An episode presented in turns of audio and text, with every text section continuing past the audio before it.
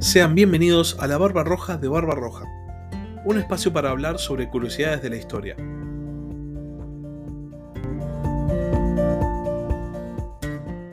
Hola a todos, sean bienvenidos a Ajedrez Mundial, la sección de política internacional del podcast La Barba Roja de Barba Roja.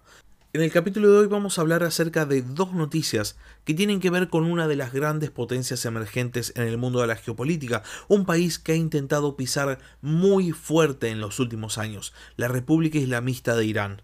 Irán es un país con un régimen por lo menos muy controversial y aparte es un país que da dolores de cabezas tanto a sus rivales como a sus aliados.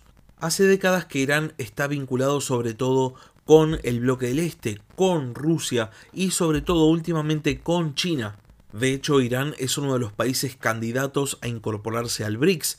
Y lo verdaderamente interesante con respecto a este país asiático es que en los últimos años ha intentado buscar su propia esfera de influencia. Esto es algo que ya hemos hablado muchísimo en el podcast a lo largo de los capítulos de ajedrez mundial, pero vale la pena recordar.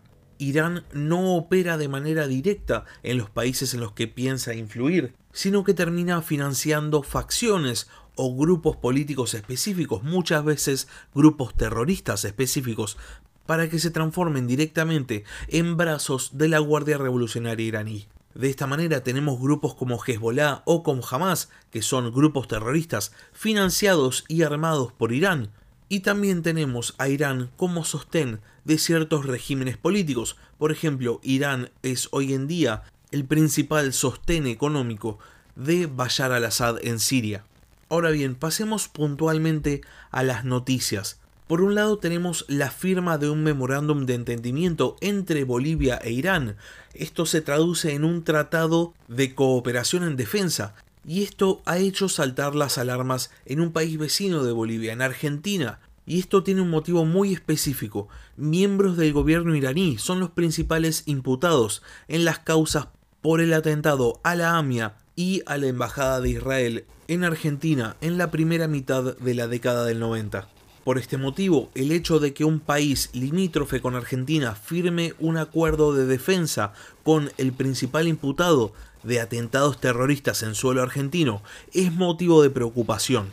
El gobierno boliviano afirmó sin revelar el contenido del memorándum firmado con Irán que no se menciona a la Argentina en ninguno de los puntos.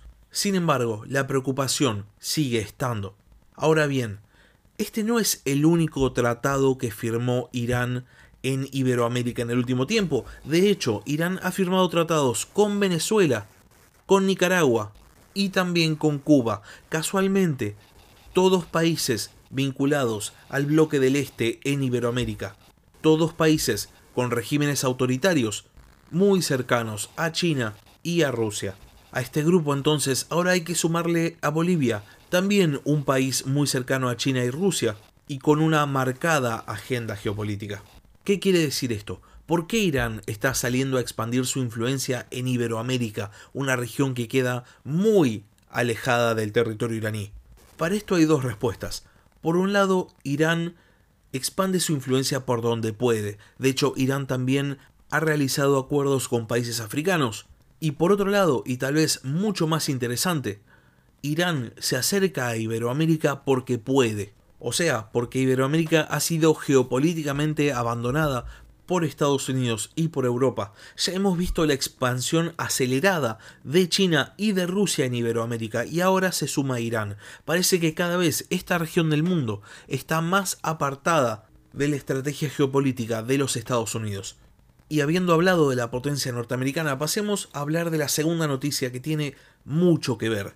Estados Unidos tiene la intención de limitar el accionar iraní, pero en vez de volver a prestar atención a Iberoamérica, lo que hace es volver a hacer foco en los teatros tradicionales de la geopolítica norteamericana.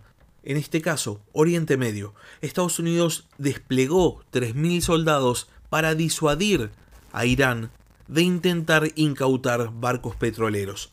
Sabemos que por el Golfo Pérsico pasa aproximadamente el 20% del crudo del mundo, lo cual es un número inmenso, y además sabemos que Irán en los últimos dos años ha incautado más o menos 20 barcos petroleros.